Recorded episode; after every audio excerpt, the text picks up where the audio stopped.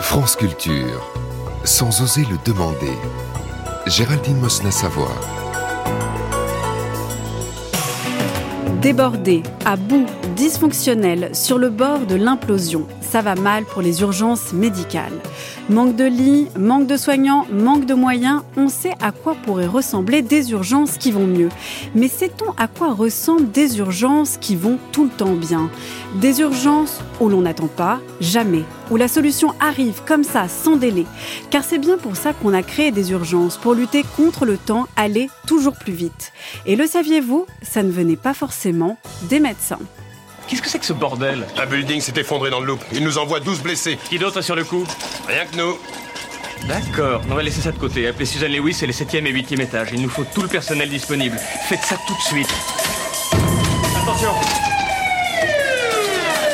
En salle de trauma à deux. Vous me faites NSF, groupe RH, tout le bilan pré-op. Bien, docteur. Prévenez le bloc qu'il prépare une salle d'op. Et je veux aussi le vasculaire. Et l'orthopédiste. Demandez-leur de venir tout de suite.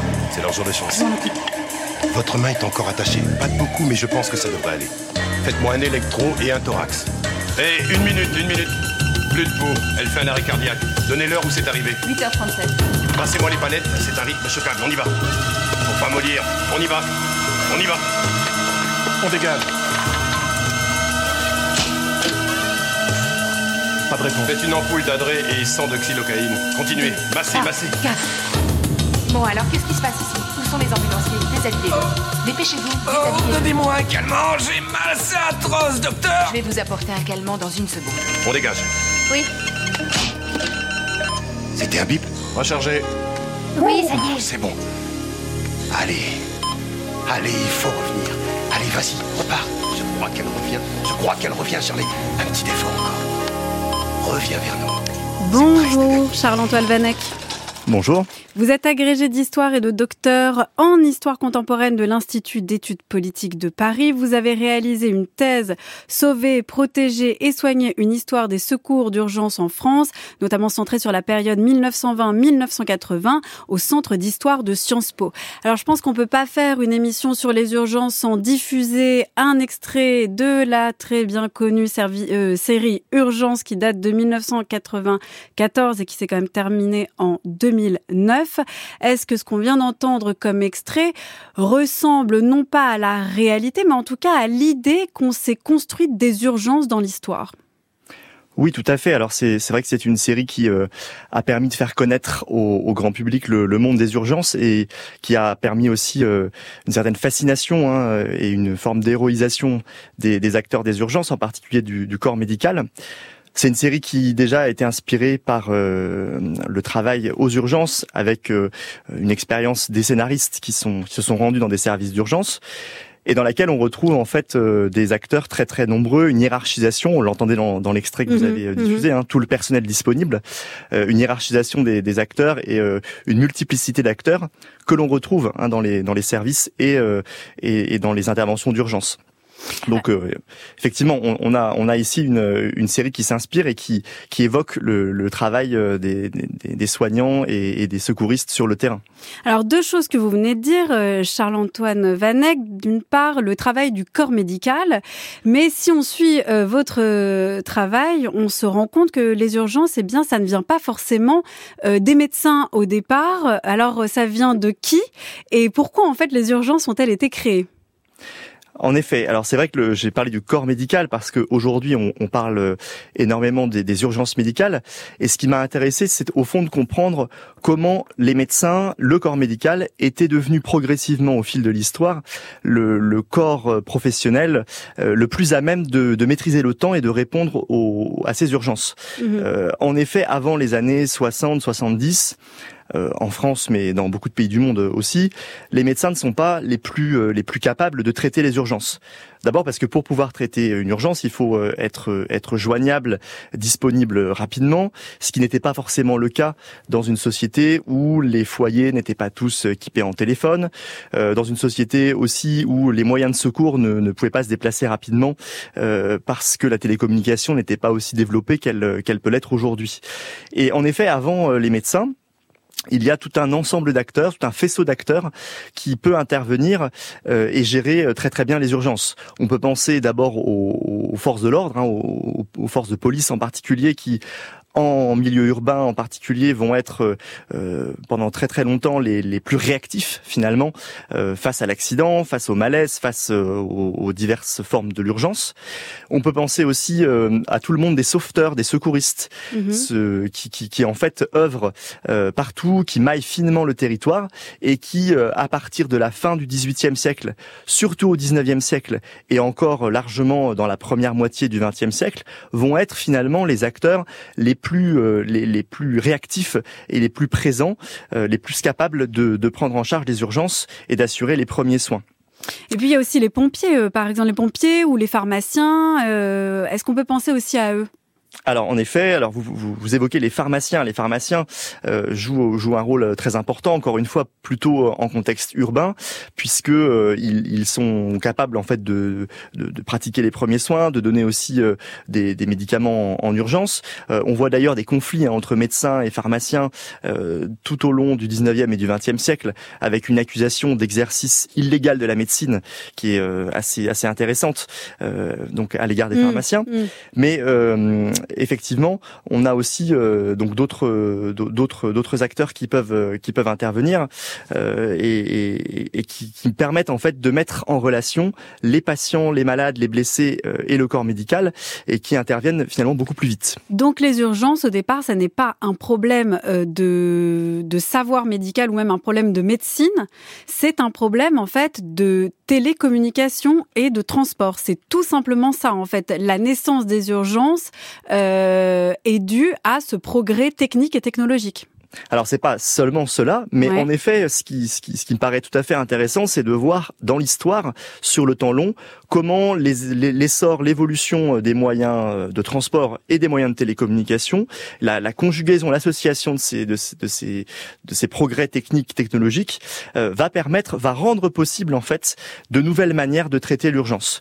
Euh, et évidemment, le savoir médical, l'évolution du savoir médical, la codification aussi de, de l'urgence vitale d'un point de vue savant par les médecins et par les différentes spécialités médicales est essentielle, mais sans justement euh, l'essor de ces télécommunications, elle n'est pas grand-chose. Et, je pense ici euh, à, un article écrit par un médecin dans les années 60, hein, mhm. dans l'Est de la France, qui, qui disait qu'il fallait organiser la chance organiser la chance, c'est une formule un petit peu euh, euh, qui, qui, qui, voilà, qui est assez emblématique, qui montre bien que avant l'existence de, de, moyens de télécommunication, euh, d'une logistique propre euh, à, à, la gestion de l'urgence, eh bien, euh, le, le, la survie hein, des, des, malades et des blessés est souvent due à la chance. Alors vous avez employé les termes et c'était la deuxième chose euh, sur laquelle euh, je voulais intervenir, euh, Charles-Antoine Vanek. Vous avez parlé tout à l'heure de synchronisation, de hiérarchisation. Là, vous parlez d'organisation. Est-ce que ces trois notions sont forcément dépendantes du progrès technique ou technologique Avant, pour le dire autrement, en fait, avant cet essor-là, c'était quoi les urgences? Est-ce qu'on admettait même la notion d'urgence, que ce soit en, en médecine ou que ce soit en dehors euh, de, la sphère médicale alors la notion d'urgence, effectivement, elle, n'a pas toujours euh, été employée euh, comme elle peut l'être aujourd'hui. On va dire que c'est seulement à partir des années 50-60 que la notion d'urgence devient véritablement une notion médicale, avec la, création progressivement de, services d'urgence, de, services de secours d'urgence, d'une médecine d'urgence qui, est dédiée à cette temporalité spécifique. En amont, euh, on a d'autres termes. Hein. On parle de, du prompt secours, de premier secours, de premier soin. Euh, mhm. et, et, effectivement, la notion d'urgence, donc ce rapport au temps, c'est quelque chose qui va se construire tout à fait progressivement euh, et, et, qui est, et qui est dépendant de, de, toutes ces évolutions dont on a pu déjà euh, qu'on a pu déjà évoquer. Euh, donc, effectivement, l'urgence médicale et les urgences vitales sont sont le fruit de d'un processus d'organisation et d'une synchronisation entre ces différents acteurs qui s'effectue en fait euh, assez lentement euh, tout au long du XXe siècle. Ce qui veut dire, là, je, je tique sur le fait que vous parliez d'une construction justement des urgences et sur un certain rapport au temps qu'on demande aux urgences d'être toujours plus rapides ou, euh, ou en fait cette notion-là a émergé et elle va se stabiliser alors en fait, on demande aux urgences d'être rapides, mais ce qui est assez mais de intéressant. Plus en plus euh, de plus en plus, je ne crois pas. Je ne crois pas. La, crise euh, qu'on traverse actuellement et que les urgences traversent actuellement en France, elle est essentiellement liée à l'engorgement en amont euh, et en aval finalement de, ce qui se passe dans les urgences. C'est-à-dire que à la fois la médecine de ville est, débordée et puis les, lits dans les hôpitaux manquent, ne sont pas disponibles. Donc le, problème, il est organisationnel là aussi et il dépasse largement le simple lieu du service des urgences. Je pense pas qu'on on demande aux urgences d'aller plus vite. C'est vrai qu'il y a un rapport au temps qui a évolué. Hein. Beaucoup de travaux euh, de sociologie, d'anthropologie montrent comment l'accélération du temps euh, provoque justement une, euh, un besoin et une demande de, de soins de plus en plus rapides. Euh, ça, c'est un fait, un fait culturel, anthropologique, on, on pourrait dire. Euh, mais ce que je trouve intéressant, c'est que quand on regarde les archives dès le 19e siècle, dans les archives, par exemple, des, des ambulances de Paris à la fin du 19e siècle, ou dans les archives qui portent sur euh, euh, les services de porte, c'est-à-dire l'entrée dans les hôpitaux de Paris, euh, on voit des dossiers sur les plaintes, les plaintes de, de hmm. patients qui n'ont pas été traités assez rapidement. Et là, là déjà, en fait, à la fin du 19e siècle, les plaintes portent sur le, la, la, question du temps et du, du, temps de prise en charge. Donc, je trouve que ce qui est intéressant avec cet exemple-là, tiré des archives, c'est que finalement, dès lors qu'un service existe et qu'il est étiqueté comme un service d'urgence ou un service de secours, euh, finalement, il y a une attente sociale qui est celle d'une prise en charge rapide, efficace et évidemment euh, cette demande elle ne fait que, s'accélérer avec euh, avec la disponibilité et l'existence la, connaissance du public de tous ces services qui existent. Donc il y a ce paradoxe de euh, l'émergence des urgences fait forcément apparaître une notion d'impatience. On demande aux urgences d'être rapides. Est-ce qu'on peut aussi voir cet autre paradoxe de les urgences apparaissent et donc on voit émerger de plus en plus d'urgences, c'est-à-dire de plus en plus d'urgences absolues, ressenties, réelles, extrêmes. Vous voyez, on va toujours plus loin dans l'urgence, pas forcément temporelle, mais dans la gravité de l'urgence. En effet, et les adjectifs que vous évoquez, qui sont bien utilisés aujourd'hui par les par les soignants, par euh, les, les, professionnels des secours, ils traduisent bien aussi cette complexité qu'on a à, à, appréhender la notion d'urgence, puisque euh, cette notion d'urgence, elle est très relative. Hein. Elle est relative finalement euh, aux, aux, moyens qui sont disponibles, hein, en, moyens en personnel, moyens en, en, temps, mais aussi à, à ce qui est ressenti par par le patient, par le malade. et, et il faut bien mettre en relation justement euh, à la fois les, les, les besoins, euh, le l'attente du malade, de ses proches, de ceux qui l'entourent, euh, et, et, et, ce qui est ce qui est disponible. Donc c'est vrai que cette, cette impatience finalement, elle, elle, est, elle est aussi orchestrée et créée euh, mm. par, euh, par l'existence de ces services. Donc, euh, la sensation de toujours attendre aux urgences, elle est réelle et elle est à la fois réelle et, et, et complètement construite, c'est ça? On aura Alors, toujours l'impression d'attendre quand on va aux urgences, il faut le dire je pense qu'on peut le dire et mais en, en même temps c'est sûr que le que le, le voilà le, le, les moyens en, en personnel qui, mm. qui, sont aujourd'hui euh, manquants dans de très nombreux euh, services hospitaliers euh, c'est pas forcément le cas euh, lorsque ces services ont été créés lorsqu'ils ont euh, lorsqu'ils ont démarré pour la simple et bonne raison que, euh, comme je l'évoquais tout à l'heure, les, la population n'était pas forcément familière des urgences, mmh. et donc finalement c'était pas forcément un lieu dans lequel on, on allait, euh, on allait spontanément, et, et, donc il a fallu finalement une, une familiarisation des, de la population euh, avec ces services pour qu'ils soient utilisés. Alors ça veut pas dire qu'ils ne, qu'ils ne l'étaient pas, mais ça veut dire que euh, aujourd'hui ils sont, ils ont pris une place tellement importante mmh. dans le dans le paysage sanitaire français que on on, ne peut plus faire sans eux. Vous avez évoqué, Charles-Antoine Vanek, les ambulances au 19e siècle, les plaintes parce que les ambulances n'arrivaient pas assez vite. Vous avez parlé euh, vraiment de l'émergence institutionnelle et médicale des urgences dans les années 60 en France. Entre-temps, il y a une longue histoire euh, des urgences qu'on va retracer. Je vous propose d'écouter un extrait justement d'un médecin qui intervient au lendemain d'une bataille. Bonjour, lieutenant. Vous m'entendez? On va vous alimenter pour refaire du sang et de l'os. Dans deux ou trois jours, je vous opère. Je remets un peu d'ordre. Vous n'êtes pas pressé de retourner au front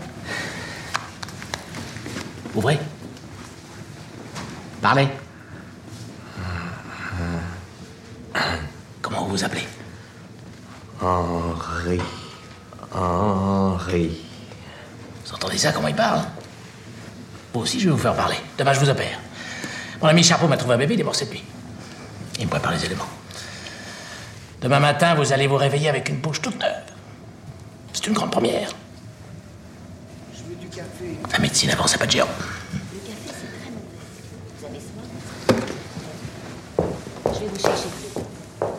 Un extrait du film La Chambre des officiers de François Duperron. On y entend euh, ce chirurgien interprété par André Dussolier qui rencontre Henri, euh, gueule cassée. On est lors, ça se passe euh, au moment de la Première Guerre mondiale. Est-ce que les guerres ont accéléré cette émergence des urgences, Charles-Antoine Vanek? Oui, complètement. Alors le, le choix hein, de, de, de, ce contexte de la Première Guerre mondiale est, tout à fait intéressant. C'est d'ailleurs euh, la borne initiale de mon, de mon travail de recherche, puisque cette Première Guerre mondiale, on pourrait dire que c'est vraiment le, le, moment où la médecine d'urgence va émerger. Euh, en tout cas, c'est ce que beaucoup d'historiens de, de, la médecine ont, ont pu montrer euh, en, en, regardant d'abord les progrès, euh, les progrès savants, c'est-à-dire l'évolution, euh, les progrès chirurgicaux et médicaux de la prise en charge des, des patients, des, des, blessés euh, sur les champs de bataille. Euh, c'est aussi des progrès organisationnels avec l'apparition d'une médecine du tri, du triage. Euh, la notion de triage, elle est aujourd'hui utilisée justement dans les services d'urgence. On évoquait hein, les, les, tous ces adjectifs urgence, urgence relative, urgence absolue. Mmh. ces notions, elles viennent justement de la culture du tri, du triage qui viennent vraiment de la Première Guerre mondiale.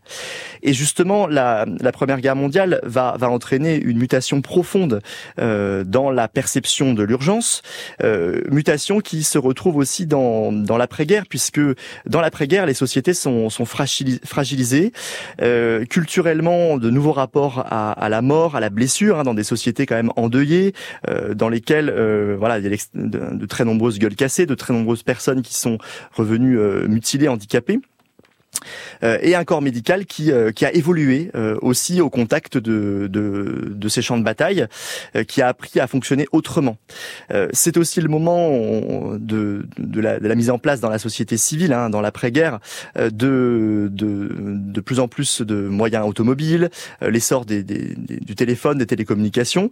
Et donc cette, cette Première Guerre mondiale, en fait, donne un coup d'accélérateur à la fois à, à, à, la construction savante de la notion d'urgence, construction savante -hmm. et médicale de, de la notion d'urgence, euh, mais aussi à toute euh, cette cette euh, cette amélioration technique technologique qui va permettre de prendre en charge les urgences. Et donc là, on pourrait dire que dans les années d'entre-deux-guerres, euh, la prise en charge de l'urgence médicale euh, est complètement et radicalement transformée, euh, en tout cas en contexte urbain, on pourrait dire pour dans un premier temps, avec ce qui s'est passé pendant la Première Guerre mondiale.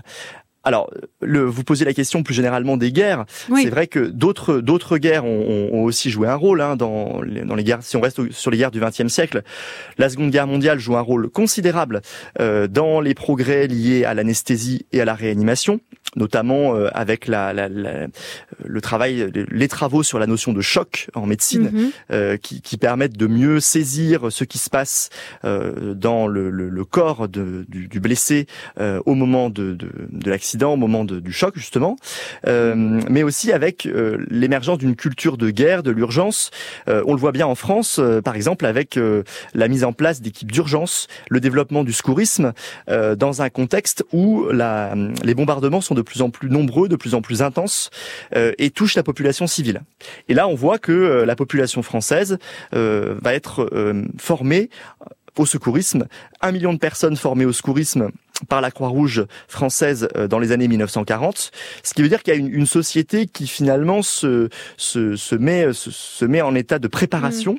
euh, pour gérer les urgences, pour assurer les premiers soins, la relève, euh, le brancardage des blessés en cas de bombardement. Et, euh, et, donc il y a cette évolution qui se fait aussi euh, culturellement euh, dans la société française et dans les sociétés européennes plus largement lors de la Seconde Guerre mondiale. Un troisième temps, on pourrait dire, ce sont les guerres de, de décolonisation ou les guerres qui se passent euh, en particulier euh, dans les années 50-60 avec euh, l'essor de, nouveaux moyens, par exemple le, développement de l'hélicoptère hein, qui va se, être utilisé notamment à partir de la guerre de Corée dans les années 50, euh, largement utilisé aussi pendant la guerre du Vietnam. Euh, et cette guerre du Vietnam qui va permettre aussi aux chirurgiens et aux réanimateurs américains en particulier de mettre en place la, la, la notion de golden hour qui est aujourd'hui encore utilisé pour assurer justement la prise en charge des, blessés dans l'heure qui suit la, blessure, dans l'heure qui suit l'accident, pour maximiser les chances de survie de, ces blessés. Mais là, on parle de, moments euh, presque exceptionnels. C'est-à-dire, on parle de la Première Guerre mondiale, de la Seconde Guerre mondiale, on parle des guerres euh, liées à la colonisation. Comment, en fait, ces temps, ces moments exceptionnels, en termes d'urgence, sont devenus en fait la normalité? Alors ils sont devenus la normalité parce que, euh, en fait, ces, ces, guerres ont, ont mobilisé de, de, très nombreuses euh, personnes, notamment du personnel médical, du personnel euh, soignant, qui, revenu à la vie civile, finalement va essayer de, de, tirer profit de cette expérience tout à fait singulière pour pouvoir mettre en place des améliorations dans, dans, dans, la pratique médicale et dans l'organisation de la prise en charge des, des, des urgences. Donc, par exemple, l'anesthésie dont vous parliez, la réanimation, la notion de choc, mais aussi le tri tout à fait, tout à fait. Et, et, et, là, je pense à des à des médecins qui sont des pionniers hein, dans le, la création des SAMU en France, qui, euh, pour une bonne partie d'entre eux, euh, ont été euh, des acteurs, ont, ont, ont eu les, cette expérience de la guerre, ce qui les a marqués profondément et ce qui les a amenés justement dans les années d'après-guerre à s'interroger sur leurs propres pratiques et sur la nécessité de transposer au monde militaire et au temps de guerre, euh, au monde civil et au temps de paix, un certain nombre de, de pratiques euh, qui ont qui avaient été testées, notamment sur la question du tri, hein, comme on, mhm, l'évoquait, euh, pour pouvoir justement euh, mieux s'organiser dans le monde civil. Et, et, donc cette culture de guerre, cette culture euh, militaire aussi, elle est tout à fait importante, tout à fait décisive dans les améliorations ultérieures dans le monde civil et dans le temps de paix. Et puis il y a aussi un changement euh, dans notre rapport à la mort qui s'est créé, c'est-à-dire que à un moment donné, la mort nous semblait euh, parfois inévitable et au moment où on a mis en place un certain nombre euh, de soins possibles pour euh, éviter la mort, ce changement-là a fortement contribué en fait à l'extension de ces moyens d'urgence. C'est ça. en, fait, le, le, le, rapport à la mort évolue lentement depuis le XVIIIe siècle, euh, avec cette idée selon laquelle la mort n'est plus n'est pas un moment, n'est pas seulement un moment, mais c'est un mmh. processus contre lequel il est possible de lutter. Et donc c'est un changement aussi, euh, on pourrait dire culturel, euh, pour ne pas accepter la fatalité. Hein, la mort n'étant plus un moment, il devient possible, envisageable, de mettre en œuvre tout un ensemble de moyens, de dispositifs pour pouvoir euh, empêcher qu'elle euh, qu'elle survienne. Euh, et donc là, on voit au XVIIIe siècle, hein, comme l'ont assez bien montré un certain nombre d'historiens et d'historiennes de cette époque-là, que la, la, mise en place de postes de secours le long des fleuves, dans, dans les dans les villes France, dans les villes européennes au, au XVIIIe siècle, permet de, de, de, voir cette émergence en fait d'une d'une culture de, de l'urgence pour sauver par exemple les noyés, hein, extrêmement nombreux dans, dans, dans, dans à cette époque là avec une population qui ne sait pas nager euh, et, et, aussi euh, l'eau extrêmement présente, les cours d'eau extrêmement présents dans, dans les espaces urbains. Euh, et, et, on voit progressivement ce, ce changement s'opérer. C'est ce qui explique aussi cette volonté euh, de la population de se former, d'être formée mm. aux, aux, gestes de premier secours, hein, on, et donc de, de, de, voir émerger des, des, sociétés de sauveteurs un peu partout en France, en Europe au 19e siècle, euh, et plus encore après la Première Guerre mondiale, lorsque évidemment cette question du soin est devenu tout à fait euh, essentiel. Mais ça, ça a changé. C'est-à-dire qu'aujourd'hui, euh, on va être moins formé à ces premiers secours, ce qui montre bien l'évolution en fait des urgences qui sont devenues en fait un domaine réservé à des savants, à des médecins, alors que là, la manière dont, vous retracez cette histoire, euh, Charles-Antoine Vanek, ça nous révèle bien que les postes de secours, les moments de la guerre, un médecin qui se déplace, le fait qu'il y ait des pompiers, des sauveteurs, mais aussi en fait des citoyens qui prennent en charge ces premiers secours, on voit bien qu'en fait les urgences c'était une notion un petit peu euh, anarchique, euh, pas hiérarchisée, qui manquait peut-être de synchronisation, mais en tout cas euh, beaucoup plus démocratique d'une certaine manière. Alors si on veut, euh, en, anarchique, je ne sais pas. En tout cas, ce qui est sûr, c'est que la, la, la, population était impliquée de fait, puisque euh, il était euh, dans de nombreuses situations, et en particulier dans, le, dans les espaces ruraux, il était difficile de faire venir le médecin mmh. rapidement. Mmh. et dans cette situation-là, il fallait bien que les gens s'organisent. et ça, on le voit jusque dans les années 60-70, avec un exemple que je trouve passionnant et que j'ai essayé de travailler lorsque j'ai écrit et j'ai travaillé sur ce, ce sujet dans ma thèse. Celui des ambulanciers. celui des ambulanciers où en réalité au départ ce sont très souvent des, des commerçants qui hmm. ont une camionnette et qui vont se mettre à disposition dans leur village de, de la population pour pouvoir transporter des blessés, des malades rapidement vers les hôpitaux, vers les cabinets médicaux. Et de manière totalement bénévole? Et volontaire Alors pas forcément, pas forcément bénévole. Ça peut être aussi euh, des, des, des, commerçants qui vont euh, ou des taxis qui vont euh, s'équiper d'un brancard et qui vont ensuite demander aux, aux malades de, de, payer et être mm. remboursés ensuite par la sécurité sociale. Mais mais il y a cette, cette, idée selon laquelle on peut pas voilà on peut pas laisser mourir ou ou dépérir quelqu'un de sa communauté. et c'est bien de cette manière-là au départ que dans beaucoup d'endroits on s'organise pour lutter contre la fatalité et pour se rendre vers les lieux de soins où l'on sait que euh, le malade, le blessé, pourra être pris en charge. Mais alors à quel moment euh, l'État intervient et va formaliser euh, ces rapports-là et va justement faire en sorte bah, qu'il y ait des corps de métier qui se synchronisent et qui soient pris en charge par cet État? L'État intervient très tard, très tardivement. on a évoqué déjà les, les, premières décennies du XXe siècle. En fait, l'État va se soucier de la question véritablement dans les années 1960. On pourrait dire à la toute fin des années 1950, mais donc c'est très récent en fait. L'histoire des urgences, c'est vraiment là quoi. C'était il y a 50 ans. C'est ça, voilà, il y a une cinquantaine d'années mm. euh, que que, que l'État en fait euh, a fait de l'urgence une, une, une préoccupation.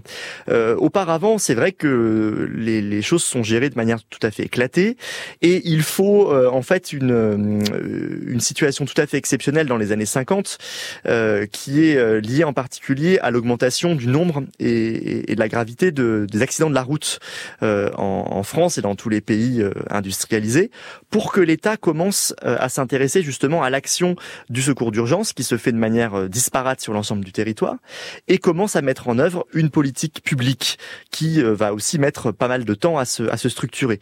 Donc c'est pas avant euh, les années 60 et même 70 que les que, que que l'État, que les ministères, plusieurs ministères vont essayer de se coordonner pour qu'il y ait une action étatique euh, qui, qui prenne en charge cette question de l'urgence. Mais c'est frappant que, que, que, ça n'apparaisse pas, par exemple, à la fin de la Seconde Guerre mondiale, euh, moment où justement la population s'était prise en charge euh, et il fallait réorganiser en fait euh, bah, tout le, le, le bien, la vie en fait, la santé des Français.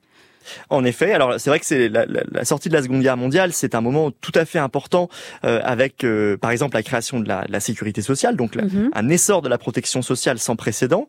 Euh, c'est aussi un moment où se réorganise la protection civile, ce qu'on appelait autrefois la défense passive. Donc en fait, la, la direction au ministère de l'Intérieur qui, euh, qui chapeaute les pompiers. Et, et, donc cette restructuration au lendemain de la Seconde Guerre mondiale, elle n'est pas sans rapport avec l'évolution des urgences. Mais ça va pas se faire de manière finalement aussi aussi simple que cela. Mhm puisque le, le, le contexte de la, la, sortie de la Seconde Guerre mondiale, euh, pour le dire un peu rapidement, c'est l'entrée assez rapidement dans la dans, dans la guerre froide. Et euh, par exemple, le ministère de la Santé va s'entendre avec le ministère de l'Intérieur pour préparer des postes de secours qui pourraient être montés, déployés en cas d'attaque euh, atomique ou en cas d'attaque euh, qui serait liée au contexte de guerre froide. Or, ces postes de secours et tout cet équipement qui est acheté par les départements, stocké dans les préfectures, euh, finalement ne va jamais servir. Enfin, voilà, ne, ne va pas être ah utilisé pour les mmh. euh, pour les, les, motifs qui étaient euh, prévus.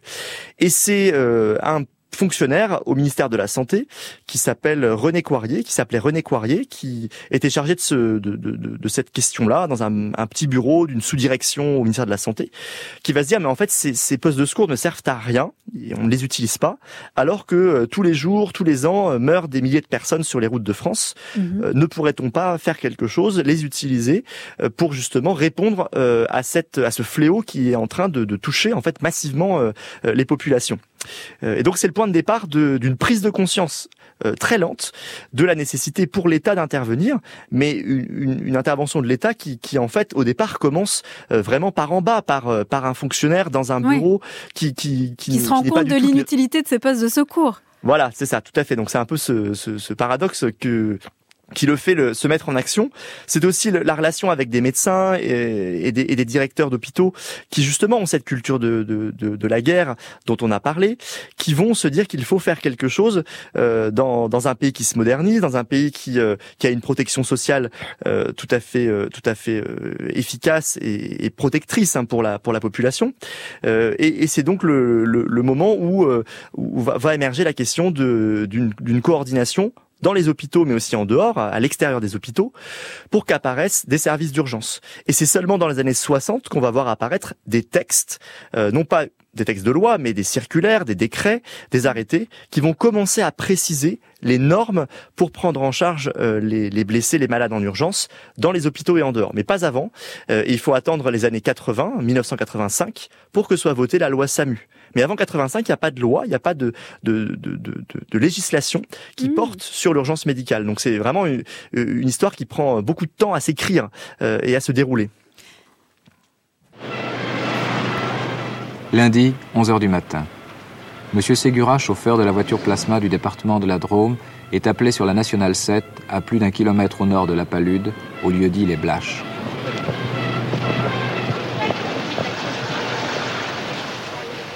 Madame Michaelian, coiffeuse aux olives, près de Marseille, atteinte de multiples fractures, agonise, tandis que son fils, moins touché, s'agite à ses côtés, fou de douleur et d'impuissance.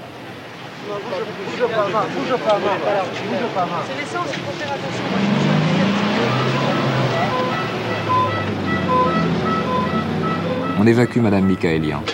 Elle mourra à son arrivée à l'hôpital d'Orange. Alors que l'on transporte les victimes, 10 au total occupant trois voitures dans les hôpitaux de la région, l'embouteillage atteint de part et d'autre du point d'impact plusieurs kilomètres. Voici, c'est votre premier accident Oui, oui. Vous l'avez vu arriver, vous Oui. J'ai surtout vu maman passer à travers le pare-brise, puis mon père par la portière. Je termine avec le monsieur, je, relève les pièces de, sa voiture, oui. et puis je le libère de tout de suite. On enlève les restes les plus voyants de ce qui ne fut qu'un drame assez banal et tant de fois répété, on laisse le soin au soleil et au vent d'effacer les autres cicatrices, et l'on dégage le terrain pour que s'affrontent à nouveau dans un éternel pari avec la mort, ces inconsciences motorisées. Attention, accident sur l'autoroute de l'Ouest. Un coup de téléphone déchirant la nuit, ces mots sur des fils de pluie. Oui, c'était la phrase que le vainqueur devait dire, afin d'annoncer à tous les copains le pire. Attention, accident sur l'autoroute de l'Ouest. Pour régler une histoire de cœur, de garçons qui se riaient de la peur, à minuit juste dans leur voiture de sport, s'étaient retrouvés pour une course à la mort. Attention, accident sur l'autoroute de l'Ouest. Jack avait une jack de grande puissance et dans le corps d'une jean pour se donner confiance. Champion par contre avait, il faut l'avouer, que sa vieille fordait ses mains pour se bagarrer.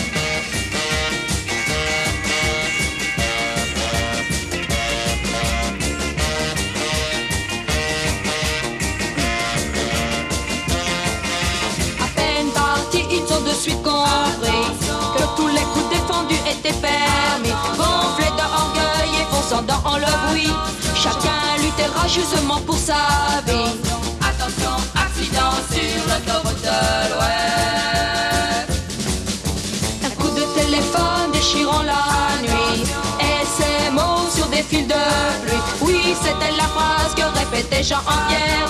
Des pleurs dans la gorge comme dans une prière. Attention, accident sur l'autoroute de l'Ouest. Attention, accident sur l'autoroute de l'Ouest.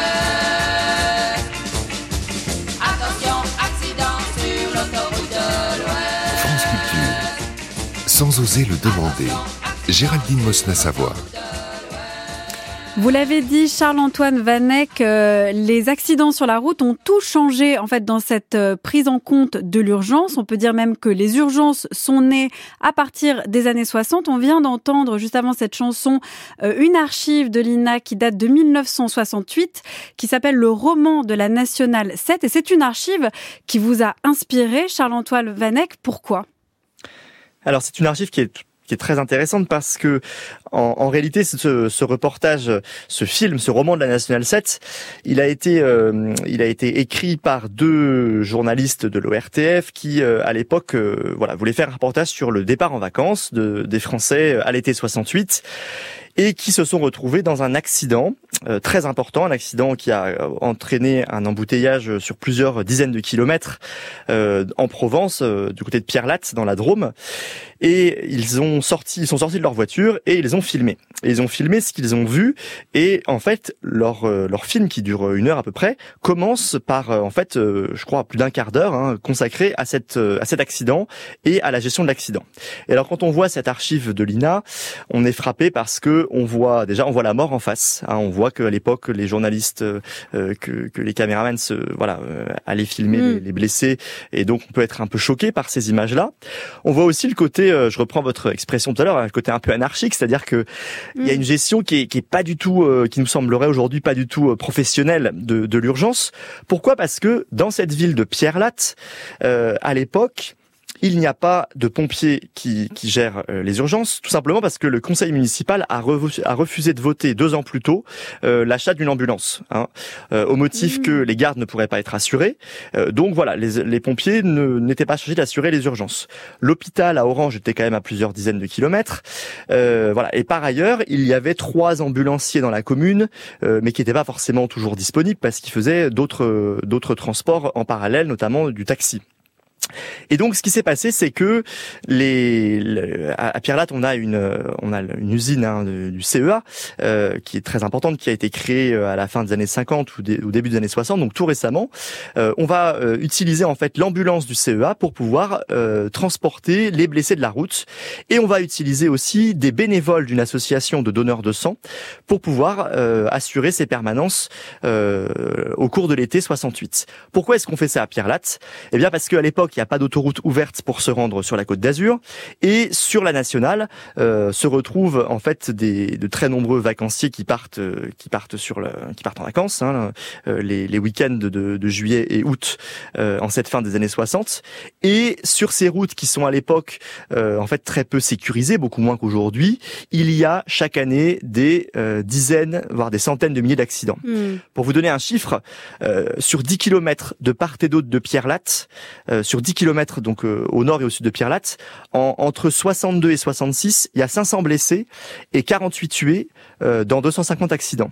Ce qui veut dire que pour les pierres latins et les pierres latines, euh, voilà, qui voient tous les ans passer des défilés des, des, des, voitures très très nombreuses, il y a aussi cette, ce rapport à la mort, à la blessure, à l'accident. Pardon? C'est un rapport à la mort qui est omniprésent. C'est un rapport à la mort qui est, qui est omniprésent. Mhm. C'est ça. Et, et, donc cette, euh, ce qui va se passer à ce moment-là, on le voit à Pierre Latte et on le voit à partir de ce reportage qui, qui, qui est vraiment euh, tout à fait euh, éclairant, mais on le voit partout dans la société française de l'époque. C'est un intolérable. Hein, c'est ce que mhm. comme comme on, on peut voilà, on, ne peut plus supporter cette situation dans laquelle les familles, toutes les familles de, de, de, de France voient en fait perdre un, un, enfant, un cousin, un oncle, un ami dans un accident de la route, hein, ou se retrouver handicapés. Euh, en, en, 1961, les seuils symboliques de 10 000 tués euh, et 200 000 blessés dans l'année 61, hein, euh, ces seuils sont franchis. Et en fait, l'augmentation du nombre de morts va continuer puisque euh, elle atteint 18 000 morts en 72. C'est un pic. 18 000 morts, on est aujourd'hui à peu près à 3 000. Hein, donc c'est mm. c'est vraiment considérable dans une société française qui est un petit peu moins peuplée qu'aujourd'hui. Donc voilà, il y a, y a, cette situation d'épidémie. Hein, les, les, médecins de l'époque parlent de d'épidémie, d'endémie, hein, de mortalité routière, euh, contre laquelle, en fait, il faut faire quelque chose. Les internes en médecine dans les services d'urgence à l'époque, euh, certains me disaient qu'ils redoutaient le week-end parce qu'ils savaient qu'ils allaient avoir arrivé des, des corps euh, complètement démembrés, mhm. des situations euh, dramatiques, tout à fait catastrophiques, mhm. dramatiques, euh, contre face auxquelles ils ne pourraient pas faire grand-chose puisque dans certains petits hôpitaux, il n'y a pas l'équipement nécessaire et, et, aussi parce que ces blessés sont arrivent trop tard en fait et ont été mal manipulés. Donc c'est cette situation qui véritablement va euh, permettre d'organiser les choses euh, avec une prise de conscience qui émane du corps médical. Ça, c'est vrai que les, médecins euh, généralistes, mais aussi dans les hôpitaux, vont se mobiliser et vont, vont, vont faire pression sur les pouvoirs publics mais aussi dans la société, euh, avec justement hein, les, les, les, familles de, des victimes, avec aussi des associations euh, qui, qui, se structurent comme euh, la prévention routière, qui va jouer, jouer, un rôle important au début dans la mise en place des postes de secours, euh, et bien sûr les associations de, de, de secourisme comme la Croix-Rouge, euh, la Croix-Blanche ou, ou, les secouristes français, donc qui, qui, qui vont aussi alerter les pouvoirs publics pour demander qu'une coordination plus importante soit réalisée. Alors comment cette coordination elle s'est mise en place? Parce que c'est ça paraît être un, gros chantier dans la mesure où en fait on doit à la fois penser une coordination entre euh, des personnes qui vont se déplacer, qui vont évaluer euh, les dégâts, puis un déplacement des corps vers en fait un service des urgences et euh, aussi peut-être des personnes sur place en fait qui seraient formées au premier secours. Oui, alors au départ, le, enfin au départ, il n'y a pas vraiment de départ, mais oui. y a, Disons y a quand, on a commencé à lancer ce chantier au moment où l'alerte a été lancée avec euh, euh, tant de morts sur les routes, qu'est-ce qui a été prioritaire dans cette euh, dans cette mise en place? Plusieurs ministères vont se saisir de la question, d'abord en pensant qu'il faut avant tout organiser la prévention. Donc prévention, c'est-à-dire oui. euh, discipliner les, les, les, automobilistes, améliorer aussi la sécurité dans les véhicules, hein, mmh. qui à l'époque euh, était euh, était quand même beaucoup moins confortable et, et sécurisé qu'aujourd'hui. Sans ceinture de sécurité d'ailleurs. Sans ceinture de sécurité avant 73, hein, c'est pas obligatoire. Donc mmh. vraiment, ça correspond. La chronologie est tout à fait hein, synchrone avec euh, l'évolution des, des, des, services des urgences, puisque euh, on voit bien que dans ces années-là euh, le, le, rapport au risque est tout à fait différent. Euh, et donc, le, le, ce qui va sembler prioritaire, c'est la prévention. C'est vrai. Et pourtant, euh, à la fin des années 60 et au début des années 70, c'est euh, une prise de conscience qui va euh, arriver cette fois-ci au niveau donc de, du, sommet de l'État. Hein, le Premier ministre Chaban-Delmas qui va mettre en place une politique interministérielle de sécurité routière, où pour la première fois, et ça c'est vraiment voilà très tardif, mais c'est tout de même tout à fait essentiel, les représentants des différents ministères concernés, l'intérieur, la santé, l'équipement, les télécommunications, vont se mettre autour d'une table et définir une stratégie commune pour lutter contre cette euh, épidémie d'accidents de la route et pour trouver une solution coordonnée qui permette d'améliorer de, la situation. Et les SAMU, en fait, vont naître véritablement, alors d'une part de euh, l'action, du dévouement euh, des médecins euh, qu'il ne faut absolument pas nier et qui mmh. ont joué un rôle considérable dans les hôpitaux pour monter souvent euh, avec un dévouement sans, sans faille euh, des services d'urgence et des services de secours, mais aussi et surtout d'un point de vue des financements euh, par justement ces crédits de sécurité routière abondants qui vont permettre au tout début des années 70 de mettre en place dans les hôpitaux en France des moyens d'alerte, de secours euh, et d'hospitalisation pour ces blessés de la route.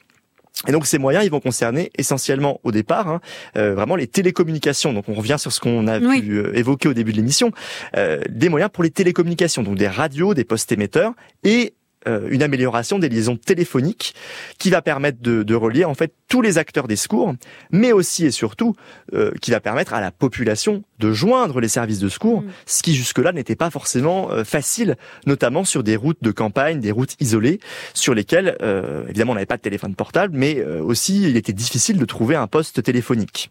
Est-ce qu'on constate aussi, parce qu'on a parlé d'un changement du rapport à la mort, mais aussi d'un changement du rapport, on pourrait dire, à la vie, en fait, à la valeur de la vie? C'est-à-dire que il faut à tout prix, euh, non pas éviter la mort, mais d'abord sauver des vies, d'où aussi ce développement, en fait, des télécommunications, des transports, des services euh, d'urgence, euh, avec cette idée aussi que euh, on doit pouvoir soigner inconditionnellement n'importe quel patient. Oui, tout à fait. Donc c'est un, un, changement aussi euh, anthropologique et, et, et philosophique, on pourrait dire, oui. Tout à fait, et philosophique qui s'opère dans ces années-là. Ce qui est intéressant, c'est qu'au début des années 60, la, la, la, France, pour rester sur le cas français, euh, sort durablement de la guerre, puisque mmh. la guerre d'Algérie s'arrête en 62, euh, et que à partir de 62, on n'a plus vraiment de, de, risque de mourir finalement euh, à la guerre, euh, sauf pour les militaires de, de carrière, bien sûr. Et donc, il reste finalement les, les accidents, les catastrophes qui Mm. touchent euh, la, la vie civile. Euh, et, et dans ce contexte-là, euh, l'accident devient, euh, on parlait tout à l'heure de, de l'intolérable, ça devient quelque chose contre lequel il faut lutter. Et la vie moderne, la vie, euh, voilà, la, la- vie moderne qui est caractérisée par euh, les déplacements automobiles, par les loisirs, euh, on peut penser au ski, hein, par exemple, euh, elle est, euh, elle est marquée par ces accidents, par ces risques qu'il faut désormais gérer. Donc c'est tout un tout un rapport différent au risque, au danger euh, et à la mort qui se crée ici. Et puis pour revenir sur la finalement la création euh, de ces services d'urgence, ils se sont pas du tout faits euh, de manière euh, complètement aveugle. Ils se sont faits avec des calculs, euh, bien sûr, euh, avec des ingénieurs qui ont réfléchi hein, au, au, au coût et à l'efficacité euh, et qui ont essayé de voir quelle serait la meilleure formule, la plus la, plus efficace pour maximiser le finalement la survie du, du, du plus grand nombre de, de blessés et de malades dans la société française de l'époque. Donc cette question euh, cette question des choix, des arbitrages budgétaires, elle est tout à fait essentielle. Alors que, quand bien même, euh, une vie ne vaut rien, la vie ne, voilà, rien ne vaut la vie, comme comme euh, on le chante et comme on l'écrivait, euh, comme l'écrivait Malraux. Une vie ne vaut rien, et donc il faut tout mettre en œuvre pour pouvoir sauver des vies. Et ben justement, Charles-Antoine Vanek, on va entendre le lancement du 15 du SAMU. Ça fait des années que l'on étudie le dossier d'un numéro d'appel médical d'urgence unique pour tout le territoire français. Eh bien, vers la fin de l'année prochaine, le numéro 15 deviendra opérationnel. En attendant l'attribution de ce numéro par les PTT, le professeur Larinck, le fondateur des SAMU en France, va lancer dès le 1er janvier à Toulouse une opération pilote. Que se passera-t-il alors quand les malades en détresse composeront ce numéro? Le professeur Larinck l'a expliqué à Jean-Noël Deléage. Ils tomberont sur un médecin que nous appelons le médecin régulateur. Il intègre euh, l'appel médical, le juge et envoie sur les lieux de l'accident ou vers le malade le moyen le mieux adapté. De telle sorte que par une coordination globale des moyens du service public et du service privé, le malade ou le blessé sera traité dans les meilleures conditions. C'était le 17 décembre 1978, ce qui veut dire que le 15 euh, était lancé à partir du 1er janvier 1979. Charles-Antoine Charles Vanek, on a là donc le lancement du 15. Il y avait déjà le 17 pour la police, le 18 pour les pompiers et donc voilà le 15. Voilà le 15. Alors le 15 n'arrive pas du jour au lendemain et il faudrait pas penser que le 1er janvier 79, euh, il est possible de faire le 15 n'importe où en France, pas du tout. En fait, il a d'abord été expérimenté en 79-80 euh, dans quelques villes de France, à Troyes euh, en particulier, où il est lancé à Évreux aussi euh, et il va être progressivement généralisé dans les années soix- euh, les années 80 pardon, euh, pour que le territoire soit complètement couvert à la fin des années 80. Donc c'est aussi une euh, voilà une histoire qui est relativement récente alors que le 17 et le 18 avaient été, avaient été mis en place euh, à Paris déjà euh, dans les années 30. Euh, donc voilà, le, le 15... On a un énorme écart, ça veut dire on là a un on a presque écart. 40 ans de, de différence. Tout à fait, tout à fait. Même et- 50. 50 et, et en effet dans les années 70 quand les médecins de SAMU réclament un numéro d'appel euh, dédié aux urgences euh, médicales euh, quand le ministère de la santé également le réclame euh, les télécommunications disent que techniquement ça n'est pas possible puisqu'il n'y avait pas de canal disponible il n'y avait pas de numéro euh, voilà di- disponible pour pouvoir euh, joindre directement les hôpitaux. C'est donc un- là encore une question un peu technique technologique qui va euh, euh, qui doit être réglée. Cet obstacle est levé à la fin des années 70 et c'est ce qui va permettre de mettre en place ce numéro 15 euh, qui vient compléter la voilà la, cette, cette trilogie avec le 17 et le et le 18.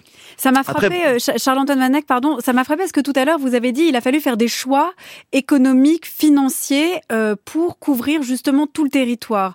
Ça veut dire que les urgences sont toujours pensées d'abord en termes économiques et en termes d'emplacement. Par exemple, un poste de secours sur la route va être mis à tel endroit, euh, à distance d'un autre poste de secours, à de distance. Tout ça, en fait, c'est des questions qui sont réfléchies, qui sont pensées, mais en fonction de quels critères autres que économiques. Alors la question de l'espace que, que vous pointez euh, est, est tout à fait essentielle. Dans un contexte urbain, on voit bien que l'essentiel c'est de pouvoir euh, mailler le territoire, c'est de pouvoir gérer la Mm. régulation des flux. De la même manière, euh, dans, dans, les espaces ruraux, en fait, euh, choisir d'implanter un service d'urgence ou un SMUR, donc un, un, service mobile, une ambulance de réanimation, dans tel ou tel hôpital, euh, ça doit se, se, réfléchir en fonction de tout un ensemble de critères. Et, et, on voit bien dans les archives du ministère de la Santé que tous les hôpitaux sont scrutés en fonction de la distance des autres hôpitaux, de la disponibilité d'autres personnels médicaux, soignants, de, du, de la population, du, de la densité de population, enfin, tout un ensemble de critères qui vont permettre d'opérer des arbitrages pour pouvoir couvrir le territoire. Donc cette question de l'espace, elle est, elle est tout à fait essentielle, mm. euh, puisque l'idée c'est de pouvoir tout de même assurer une, une répartition équitable et surtout euh, d'offrir à, à, tous les, à toutes les, les toute la population euh, qui habite en France euh, des soins et des secours dans la limite des, euh, des 20 minutes, hein, qui, qui, a été mm. régulièrement rappelé. Mais c'était déjà un petit peu dans cet esprit-là qu'on qu'on a essayé de rationaliser les choses dans les années 70. On, parle beaucoup en ce moment des urgences euh, mais dans l'hôpital en fait. Donc on parle des, urgences qui sont euh, bondées, qui sont euh, submergées. on a déjà évoqué Charles-Antoine Vanek le fait que la naissance même des urgences engage en fait, provoque ce genre de sentiment d'impatience et d'urgence.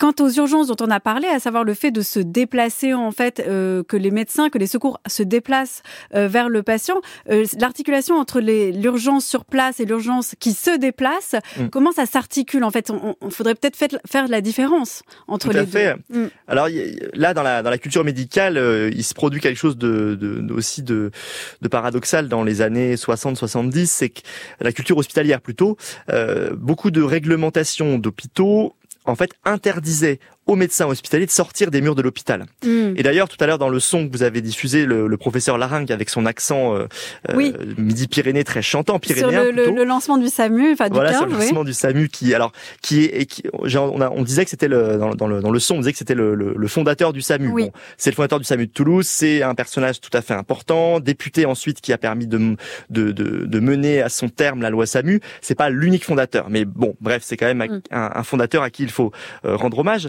Euh, et, donc euh, voilà. J'ai perdu le fil.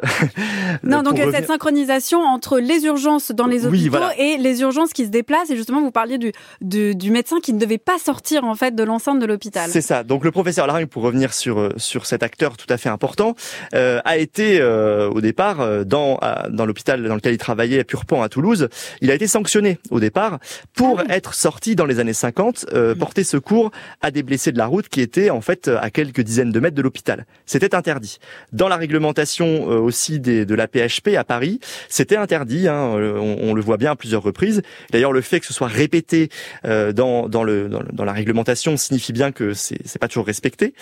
Et donc, il faut à ces médecins aussi une certaine audace pour pouvoir avoir euh, voilà vaincre la hiérarchie, euh, vaincre l'administration et faire comprendre que il y a un besoin qui est celui de rendre d'ouvrir l'hôpital sur sur la société euh, et, et, donc de permettre au secours d'aller au chevet euh, d'aller au chevet du malade et, et, du patient. Et donc l'essor en fait des SAMU, le fait de se déplacer euh, pour les médecins de se déplacer et d'aller au chevet euh, ou d'aller au, au, voilà au, sur le lieu de l'accident, mmh. mais aussi le fait d'ouvrir l'hôpital pour les urgences se fait quasiment au même moment. C'est dans les années 60, c'est en 65 qu'on a deux textes. L'un qui codifie pour la première fois les services d'urgence dans les hôpitaux. Ça ne veut pas dire que ça n'existait pas avant, mais c'est le premier texte qui codifie à l'échelle nationale. Et c'est aussi l'année, en 65, on a le premier décret qui oblige des hôpitaux à s'équiper en moyens mobiles de secours en ambulance de réanimation. Donc on voit bien qu'il y a un mouvement qui est, euh, voilà, qui, qui, est un mouvement de fond qui va permettre de, rationaliser les urgences, euh, qu'on aille à l'hôpital ou que l'hôpital aille vers le, vers le malade ou le blessé. Mhm. Vous avez parlé de rationalisation. On a aussi entendu le terme de, régulation. Euh, on parle dans l'archive, il était question du médecin euh, Cette notion de, de, régulation, on entend souvent parler. Elle est souvent liée aussi à la notion de, de tri, c'est-à-dire de hiérarchiser euh, les urgences. Est-ce que c'est ça véritablement euh, l'enjeu des urgences euh, après les années 80, à savoir bah, de faire la distinction entre les vraies urgences et les fausses urgences d'une certaine manière, de créer des, des hiérarchies, des régulations du tri? C'est un des enjeux. C'est un des enjeux et, et pourtant c'est pas une nouveauté puisque euh, oui, on l'a vu, le tri euh, émerge déjà euh, de la Première Guerre mondiale. Voilà, c'est ça. Mais aussi parce que dans les années 70, lorsque les les SAMU sont en train de se monter un peu partout en France, euh, on voit une crainte de certains médecins et de certaines administrations hospitalières avant même l'arrivée du 15 dans les hôpitaux. Euh, on voit une crainte, euh, la crainte que c'est ce numéro 15 et donc que les standards soient submergés d'appels. Je me souviens très bien de quelques de quelques lettres de médecins écrivant au ministère de la Santé disant mais il faut pas du tout que euh, ce numéro soit attribué euh, aux, aux, hôpitaux et il faut pas du tout qu'il y ait un numéro facile à retenir pour la, par la population parce que les, tout le monde va appeler et euh, on sera débordé. Donc il faut que donc, ce soit est... compliqué. C'était à un moment donné on s'est dit qu'il fallait que ce soit compliqué d'appeler les urgences, c'est ça? Alors peut-être pas que ce soit compliqué, mais il fallait. Enfin l'idée c'était plutôt qu'il y ait un numéro euh, qui soit réservé oui. aux médecins généralistes oui. et que le patient, le malade, passe euh, par le médecin généraliste pour faire une demande d'urgence. Mais on voit bien que là il y a une perte de temps qui va complètement à l'encontre hein, de, de l'esprit hein, de, euh, de secours et, et du lancement de l'alerte précoce qui est euh, qui est l'intuition en fait du 15. Euh, mais, mais ce qui est intéressant c'est de voir que voilà dès les années 70, avant même que mmh. ces urgences euh, prennent la forme qu'on leur connaît actuellement, il y a déjà cette crainte et cette dénonciation des fausses urgences. Euh, de alors d'une part des fausses urgences, c'est-à-dire des, des, des, personnes qui risqueraient d'appeler pour une mauvaise raison oui. ou pour de la bobologie, hein, comme on le dit parfois un peu rapidement, mmh. mais aussi que les services ne soient pas en capacité de répondre parce qu'ils seraient submergés. D'où l'importance de la régulation euh, et de la de, la synchronisation entre le travail des médecins et euh, tous ces acteurs euh, qu'on appelle les permanenciers qui dans les hôpitaux traitent les appels euh, et permettent justement que euh, les meilleurs moyens de secours soient envoyés euh, vers les, malades et les patients qui, qui appellent à l'aide.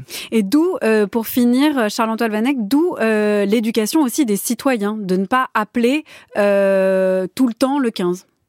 Alors d'où l'éducation, c'est un, c'est un petit peu un, un leitmotiv, hein, éduquer la population mmh. à, à, bien appeler, euh, mais aussi euh, peut-être plus largement, et je pense que c'est un, un, élément qu'il faut, euh, sur lequel il faut insister pour terminer, c'est aussi qu'il y ait une meilleure culture de la prévention, puisque euh, effectivement, on, appeler les urgences ça peut être une solution dans certains cas euh, graves ou inquiétants, euh, mais euh, en France, la culture de la prévention et donc de la euh, du dépistage est pas forcément très très développée par rapport à d'autres mmh. pays.